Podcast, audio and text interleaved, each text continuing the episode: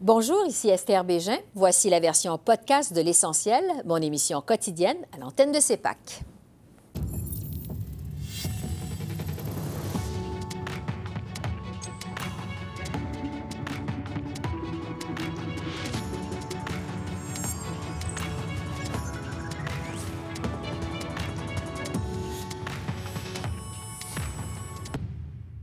Bonjour, Mesdames, Messieurs, et bienvenue à cette euh, édition de l'Essentiel qui vous présente les faits saillants de la semaine politique à Ottawa. D'abord, le coronavirus. Je fais le point avec le docteur Horacio Arruda, qui est directeur national de la santé publique au Québec, et avec Guy Saint-Jacques, l'ancien ambassadeur du Canada en Chine. Et euh, j'analyse cette première semaine de reprise des travaux à Ottawa avec notre panel de journalistes. Maintenant, jusqu'à quel point il faut s'inquiéter? Euh, est-ce que les euh, réponses des autorités sont adéquates? J'en discute avec le docteur Horacio Arruda, qui est directeur national de santé publique du Québec. Bonjour, docteur Arruda. Bonjour. Bon, on vient de le voir, le nombre de cas d'infection de coronavirus a continué d'augmenter au cours des dernières heures dans le monde. Est-ce que vous, vous êtes inquiet, inquiet pour vous, pour votre famille, vos proches? Est-ce que ça vous inquiète, la situation actuellement? Écoutez, la situation actuellement, comme acteur de santé publique, elle doit me préoccuper. Hein. Je pense qu'on ne doit pas prendre ça à la légère, mais je ne suis pas dans un état d'inquiétude par rapport au fait qu'on va vivre ce que vit la Chine actuellement, parce que euh, nous, on met des mesures comme qu'il n'y aura pas des cas euh, qui vont apparaître ici parce que les gens vont avoir voyagé. Mais euh, je vous dirais que ce qu'on a vécu dans le SAS, notre réseau de la santé, tout, tout le réseau de la santé, la sécurité civile, on travaille avec l'agence. Les communications sont beaucoup plus fluides la Chine et l'OMS, de telle sorte qu'on ne va pas, on va pas vivre, euh, on ne devrait pas vivre, à moins que le virus mute de façon extrême, la situation comme en Chine. Mais euh, comme acteur de santé publique, comme dans ce cas-ci, c'est sûr qu'il y a une menace plus importante parce qu'il y a beaucoup de cas en Chine et il y a les voyages internationaux. Mais euh, ça ne faut pas que les gens pensent qu'on est dans une situation au Québec où on va en arriver à annuler des événements, euh, à faire ce que fait la Chine pour contenir la maladie. Oui, parce que quand on regarde justement ce qui se passe en Chine, il y a des médias qui parlent d'augmentation exponentielle de 60% des cas d'infection. Évidemment, c'est des chiffres qui font réagir, qui font peur. Euh, on peut se demander, est-ce qu'on s'en va vers une épidémie qui va, qui va venir, qui va nous frapper aussi? Je pense qu'on va avoir potentiellement, comme ailleurs dans le monde, ce qu'on appelle des cas qui vont arriver de là-bas sporadiques mais on devrait être capable d'empêcher, je vous dirais, la transmission au sein de la communauté. Et l'autre élément qu'il faut prendre en considération, oui, les chiffres sont excessivement importants. Des morts, c'est des morts de trop, mais n'oubliez pas que la population de la Chine est presque de 1 milliard. Je ne sais pas si vous comprenez ce que je veux dire. Donc, dans les faits, c'est aussi c'est presque un milliard, euh, point un milliard et demi. Les gens vivent en beaucoup dans des densités, dans des villes ou des régions euh, on a la population du Canada. Donc, vous voyez vraiment les, conditions environnementales de promiscuité, les, occasions de transmission sont importantes. Mm-hmm. Ici, le, risque de transmission va être beaucoup plus auprès des contacts étroits euh, d'un cas potentiel ou en, milieu de soins avec les travailleurs de la santé s'ils n'appliquent pas les mesures. Mais euh, donc, donc je pense que nous, on doit prendre ça au sérieux. Nous devons être en alerte avec notre réseau de la santé pour être capable, et les aéroports, être capable de dépister les cas le plus rapidement possible. Si jamais ils traversent les douanes puis qu'ils sont dans la communauté, ben, dès qu'ils ont des symptômes, qu'ils consultent rapidement, qu'on les envoie dans des endroits plus ciblés qu'on soit en mesure d'empêcher justement cette propagation. Bon, parce qu'au Canada, on sait qu'il y a quelques cas qui sont sous observation, notamment en Colombie-Britannique, en Ontario évidemment, aussi au Québec, mais ce sont des cas qui ont été en observation. Quel est le portrait de la situation au Québec au moment où on se parle? Actuellement, là, on est encore en attente de résultats pour trois personnes qui sont en, en, observation, investigation. Il y a probablement, c'est très dynamique, hein, à cette heure-ci, il y a peut-être quelqu'un qui est en train de se faire évaluer par un médecin, qui va décider ou non s'il fait des tests ou pas. Mais actuellement, on en aurait trois en attente. Et à date, tous les cas qui ont été soit évalués, soit investigués par test de laboratoire sont négatifs au Québec. Bon, pour ceux qui... Mais la situation peut changer et on est prêt à agir en fonction de ça. Oui, parce que la situation, vous avez raison de le dire, évolue très vite. Les chiffres changent, évidemment, d'heure en heure. Euh, pour ceux qui se posent la question, euh, les symptômes du coronavirus, on dit que ça s'apparente à ceux de la grippe. Ça veut dire la toux, euh, la fièvre. Qu'est-ce que ce sont que ces symptômes? Ben là, on est en train d'accumuler. Il y aurait des personnes qui n'auraient pas trop de symptômes, qui seraient un peu comme un petit rhume banal. Etc.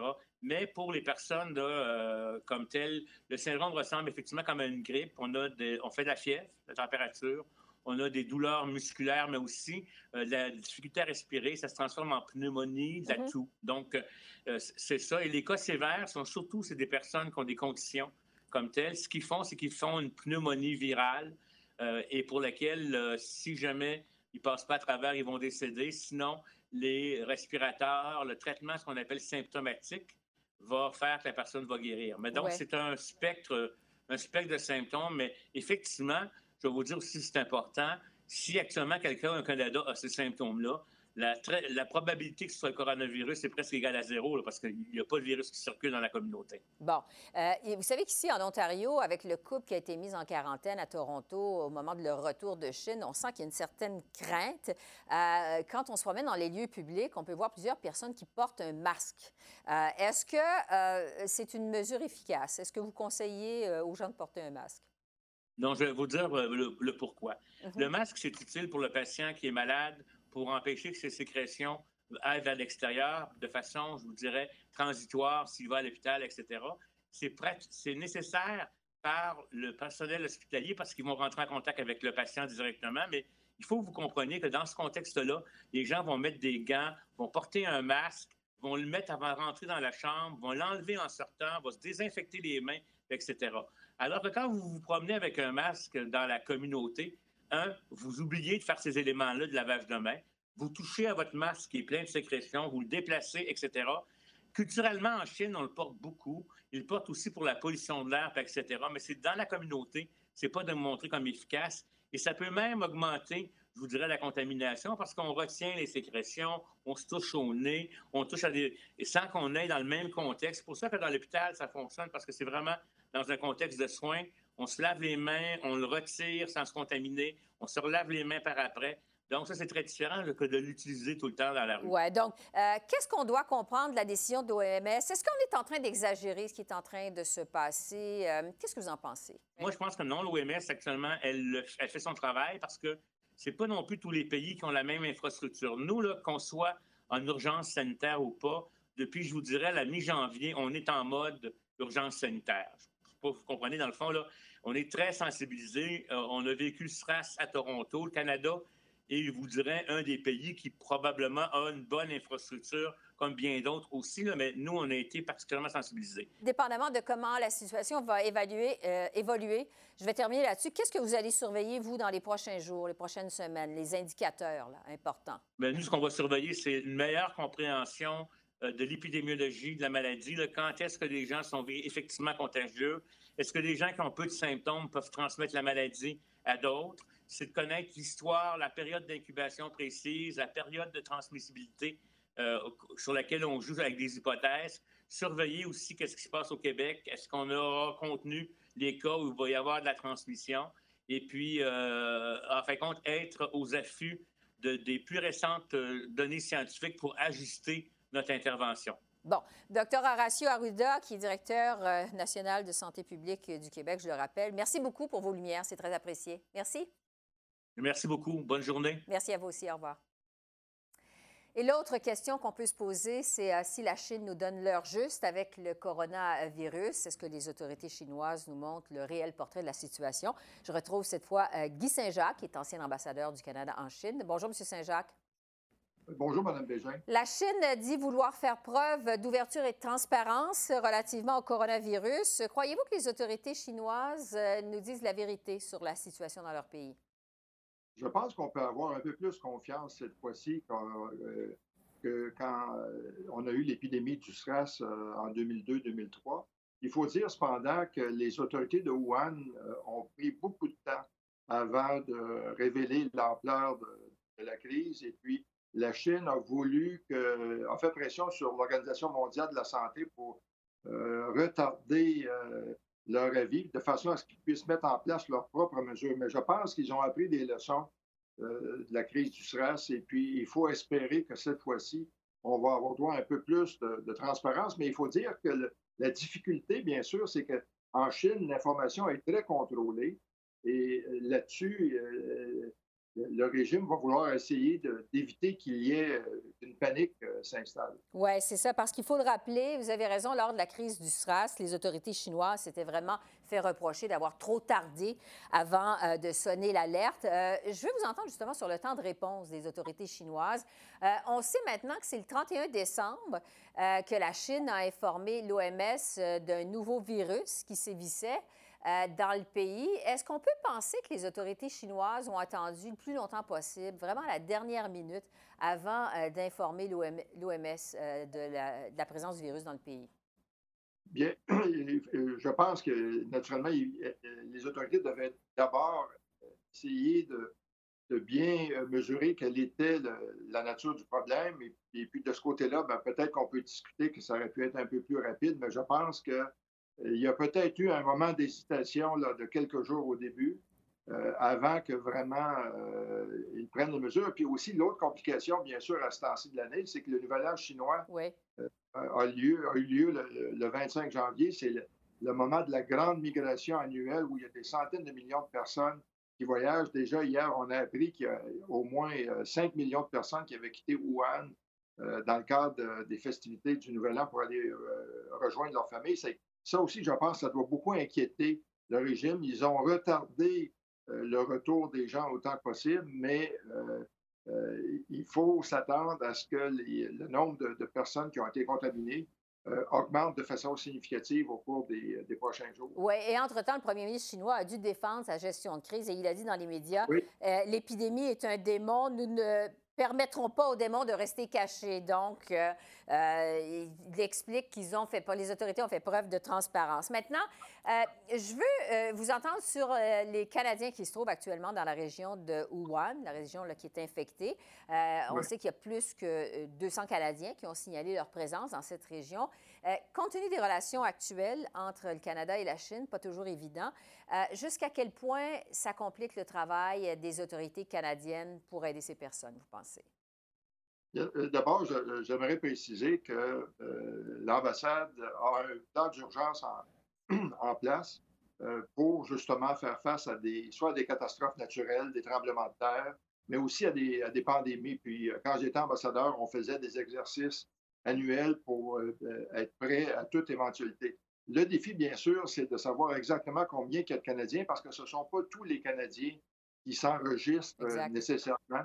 Euh, euh, dans la région de Pékin, euh, nous, on avait estimé qu'il y en avait peut-être 5 à 10 fois plus que le nombre officiel que nous avions. Ceci étant dit, l'autre complication, c'est que nous n'avons pas de représentants sur place. Quoique dans ce cas-ci, on est probablement au, stade où l'ambassade a décidé d'envoyer un agent consulaire pour essayer de rassurer les gens sur place et voir l'état de la situation. Et puis, bien sûr, je pense que dans ce cas-ci, la Chine va vouloir collaborer euh, j'ajouterais qu'il y a des efforts qui sont en cours. Euh, moi, je connais certains instituts comme l'Institut de recherche clinique de Montréal qui est en train de voir qu'est-ce qu'il pourrait faire pour aider les autorités euh, de la santé en Chine à faire face à cette épidémie. Je pense que les autorités chinoises vont pouvoir prendre tout ça en, considération et puis c'est pas à leur avantage qu'un groupe d'étrangers se plaignent beaucoup. Puis, donc, dans ce cas-ci, il va falloir aussi travailler de concert avec euh, d'autres pays pour voir quelles sont les mesures qu'ils prennent et puis éventuellement essayer, de bénéficier de moyens de transport qu'ils pourraient mettre en place pour évacuer leurs ressortissants. Alors, les prochains, euh, prochaines heures, prochains jours nous diront jusqu'à quel point les euh, autorités chinoises sont collaboratrices. Guy Saint-Jacques, ancien ambassadeur du Canada en Chine, merci beaucoup. Merci. Merci beaucoup. Au revoir.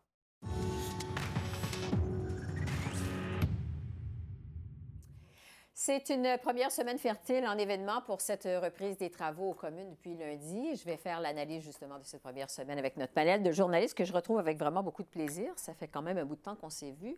Joël Denis, Manon Altia, Bonjour à tous, bonne année. Il n'est pas trop tard pour se souhaiter la bonne année, même si, franchement, on est encore au mois de janvier. On est encore au mois de janvier pour euh, un petit bout de temps, mais pas longtemps. Bon, on va commencer par la rectification du nouvel accord de libre-échange. On sait que c'est une priorité pour le gouvernement. Le Bloc, on l'a vu, a voté contre la première motion là, pour mettre la table à la ratification euh, cette semaine. Euh, pourtant, le premier ministre Legault, à Québec, lui, a dit qu'il veut que ça se règle le plus rapidement possible, que ce serait désastreux pour le Canada si ça devait euh, tarder. On sait que le Bloc a fait campagne sur l'agenda euh, de la CAQ à la dernière élection. Qu'est-ce qu'on doit comprendre de la stratégie du Bloc québécois? Bien, en fait, que le Bloc est davantage à l'écoute des régions qu'il représente à la mhm. Chambre des communes, le Saguenay-Lac-Saint-Jean étant une de ces régions. Le député Alexis Brunel-Duceppe a été un des porte-parole. L'autre, c'est Mario Simard, représente mhm. donc euh, des régions importantes. Et donc, ils sont vraiment collés sur les régions qu'ils représentent à la Chambre des communes et non pas sur le gouvernement Legault dans ce dossier. Et d'ailleurs, on a senti que M. Legault commençait à manquer un peu de patience envers le Bloc. Donc oui, il y a ces peut-être ces, mm-hmm. ces, assurances dont on a besoin pour l'aluminium, mais il faut regarder le, portrait d'ensemble. Et ce, c'est ce sur quoi misait M. Legault. Donc, il y a peut-être une petite euh, divergence entre les deux qui commencent à... alors qu'ils sont pas mal sur la même longueur d'onde, en règle générale. Manon? Euh, euh, parce que le Bloc a un point qu'il tient à faire, c'est, entre autres, il y a une faiblesse dans cet accord-là concernant l'aluminium. On est obligé de le reconnaître à cause du changement de contexte du marché, mm-hmm. après qu'on ait eu imposé aux États-Unis des tarifs sur l'acier et l'aluminium. On a corrigé un élément pour l'acier, on ne l'a pas fait pour l'aluminium. Comme le dit Joël, le Bloc parle pour ses commettants. Et en même temps, euh, il sait qu'il peut le faire et voter contre, même si au Québec, euh, les, chambres de commerce, l'industrie, etc., le veulent, mm-hmm. cet accord. Il peut se permettre d'exprimer cette nuance-là parce qu'il sait que ça va passer de toute façon. De toute façon. Euh, le vrai défi pour le gouvernement, de toute façon, ce n'était pas la, motion de voie et moyens, c'était c'est maintenant le projet de loi. Parce qu'il ne pourra pas imposer son rythme comme il pouvait le faire par le passé, à moins qu'un des trois partis d'opposition qui mhm. ont les chiffres qu'il faut, là, euh, décide de coopérer avec, euh, pour euh, réduire la, durée des débats ou des choses comme ça. Sinon, ça peut s'étirer. Ben, on sait que conservateurs et néo-démocrates disent, nous, bon, la motion, ça va. Nous, ce qui nous intéresse, c'est l'étude en comité et l'étude à la Chambre. Donc, Parce que je me posais justement la question, Altia, bon, il y a un budget qui s'en vient. Il y a quand même quelques semaines de congés parlementaires. L'accord doit être approuvé par le Sénat. Est-ce qu'on peut s'attendre à ce que ce soit ratifié, mettons, avant Pâques, avant le mois d'avril? On peut s'attendre à quoi? Honnêtement, j'ai aucune idée. Euh, je, dirais que ça va se faire avant la fin de juin, avant que les, mm-hmm. députés retournent dans leur région. Euh, Manon a entièrement raison. Une fois qu'on est dans un gouvernement minoritaire, ils n'ont plus le contrôle sur l'agenda de la Chambre. Alors, le temps de débat, le temps au comité, ils n'ont plus de majorité. Alors, ça vient au, Bloc, au NPD, au Parti conservateur de décider, ben, on leur donne combien de temps, on appelle qui comme témoin? Mm-hmm. Puis ça, ça va tout faire partie de d'autres négociations. Alors, peut-être que ça va être même. Peut-être vous voulez d'autres motions d'opposition ou peut-être qu'on euh, va vous donner un amendement sur un autre projet de loi. Ça, ça fait toute partie des négociations. Maintenant, euh, les, leaders parlementaires, ils doivent se parler continuellement, d'une manière qu'ils n'ont pas eu besoin de le faire avant. Alors peut-être que ça pourrait se faire au mois d'avril. Oui. C'est vrai, on a trois semaines. Il y a une semaine qui s'en vient au mois de février, deux semaines au mois de mars. Euh, mais ça ne va pas se faire super rapidement. Par contre, les conservateurs, même qui disent que ce n'est pas euh, l'accord qu'ils auraient négocié eux-mêmes, mm-hmm. eux, ils sont sous beaucoup plus de pression de passer l'ANENA que le nouvel ANENA, l'ANENA 2.0, euh, que les autres partis. Alors ça, ça va aussi, je pense... Euh, faut clore là-dessus. Donc, le gouvernement va aller très vite, mais visiblement, il ne pourra pas aller très vite. Et le gouvernement a beaucoup d'alliés à l'extérieur de la Chambre des communes. Les provinces veulent que ce soit ratifié rapidement. Tous les premiers des provinces sont d'accord. Les chambres de commerce, les maires des grandes villes. Donc, il y a beaucoup de pressions qui sont exercées déjà sur les partis d'opposition pour qu'on collabore pour régler ces dossiers-là qui a quand même traîné à longueur depuis deux ans. On voudrait bien passer à autre chose, non seulement à la Chambre de communes, mais aussi dans l'ensemble du pays pour ajouter une certitude euh, pour les investisseurs. Oui, mais c'est pas évident quand même que ça va aller effectivement. Bon. Euh, l'affaire Marlène Lévesque, cette jeune travailleuse du sexe qui a été assassinée la semaine dernière par un meurtrier qui était en liberté conditionnelle.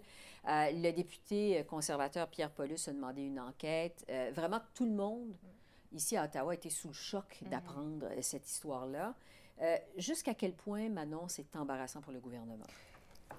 En fait, on va le savoir si effectivement il y a une enquête externe et non pas seulement interne, parce que la commission pourrait être portée justement à défendre son monde, alors qu'on voit que d'anciens commissaires disent qu'il y a un problème d'expertise qui s'est perdu, il y a mm-hmm. un roulement des commissaires et qu'il y a eu erreur dans ce dossier-là, de toute évidence. Sauf quand on lit les dossiers de mise en liberté, on se rend compte que cet homme-là avait suivi tout un processus, il y a eu des évaluations. Il n'a pas été, euh, on n'a pas ouvert la porte, on l'a foutu dehors. On dit que ça faisait partie d'une stratégie. Mais il y avait un élément de cette stratégie la stratégie est très complexe. Quand vous lisez les rapports de mise en liberté, il faut être conscient que aussi, euh, les mises en liberté, il y en a environ 15 000 par année. Alors, il y a des erreurs.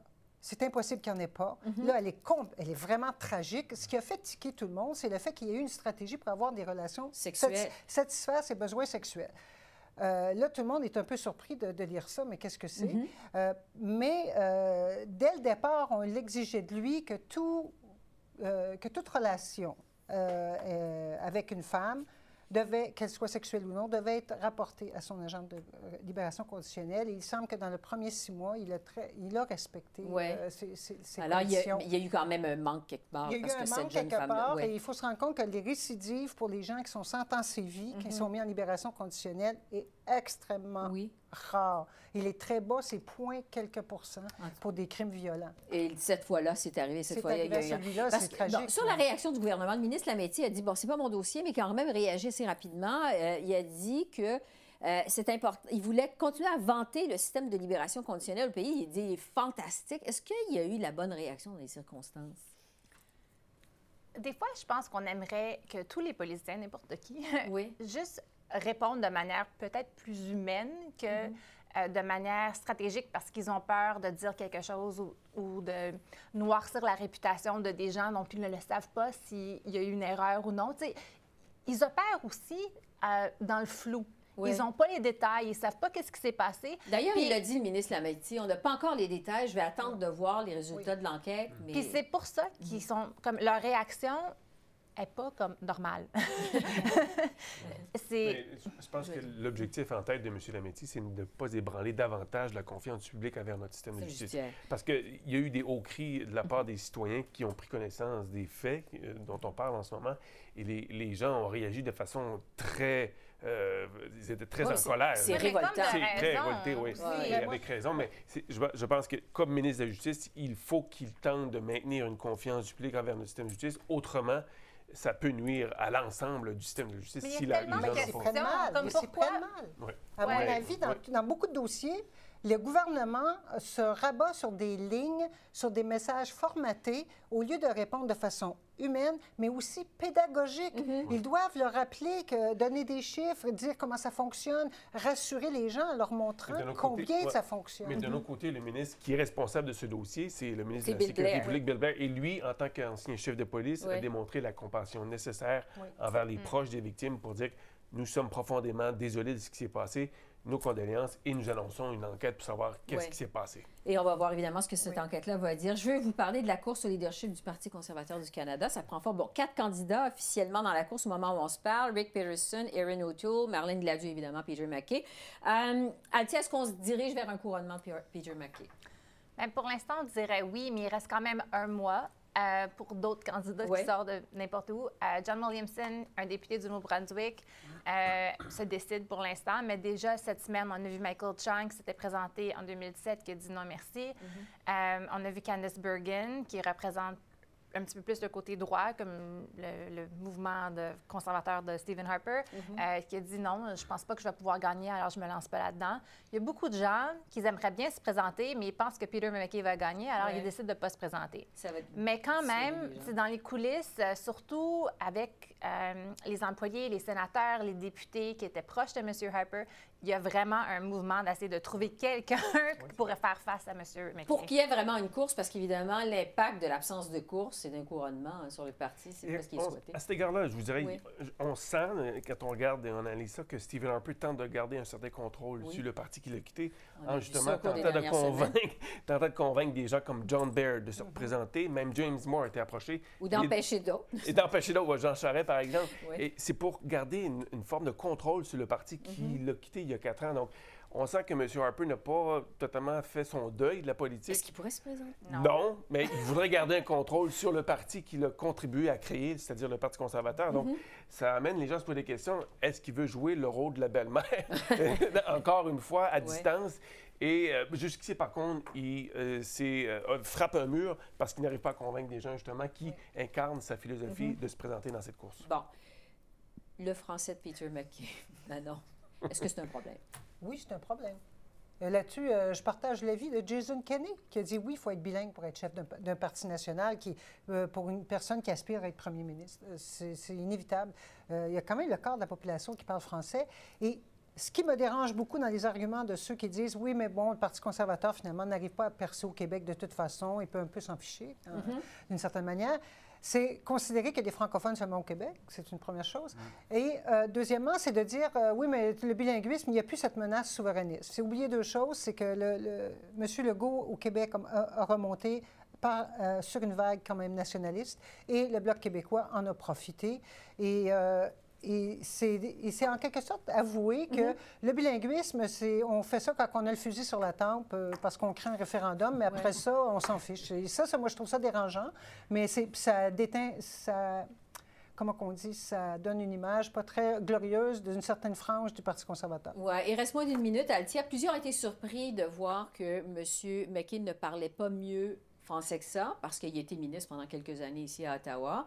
Est-ce qu'on peut s'attendre, plusieurs ont dit, bien, il, est, rouillé. Est-ce qu'on peut s'attendre à ce que son français s'améliore ou que ce soit qui, s'améliore? Bien, je pense que la question, c'est si M. McKay voulait vraiment devenir premier ministre du Canada, pourquoi il ne s'est pas préparé plus tôt? M. Kenny parle très bien français. M. Baird, pas vraiment.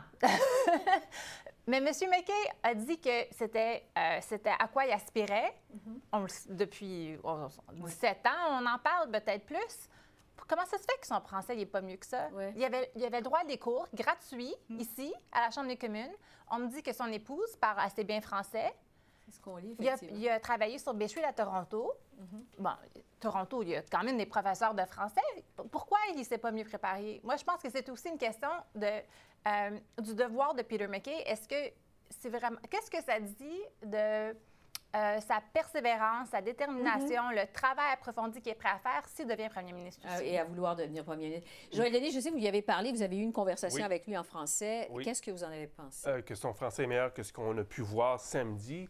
Je vous dirais que même le discours qu'on a rédigé pour lui a été difficile à lire. J'aurais probablement cafouillé moi-même en mhm. lisant ce qui avait été écrit pour lui. Et donc, je lui ai parlé la semaine dernière pendant 20 minutes et tout s'est déroulé en français son français m'apparaissait être égal à celui de Jack Layton quand Jack Layton a commencé à monter dans les sondages euh, un peu partout à travers le pays. Donc, il y a une base, je pense, qui peut s'améliorer. Oui, on va voir. J'ai demandé une entrevue en français avec M. Mackey, toujours pas de réponse à suivre. Joël Denis. Manon et Altia, merci beaucoup. Merci. À la semaine prochaine. merci. Au revoir. Alors voilà, ça complète notre revue de la semaine politique à Ottawa. Esther Bégin qui vous remercie d'être à l'antenne de CEPAC, la chaîne d'affaires publiques par câble. Je vous souhaite un excellent week-end et à lundi.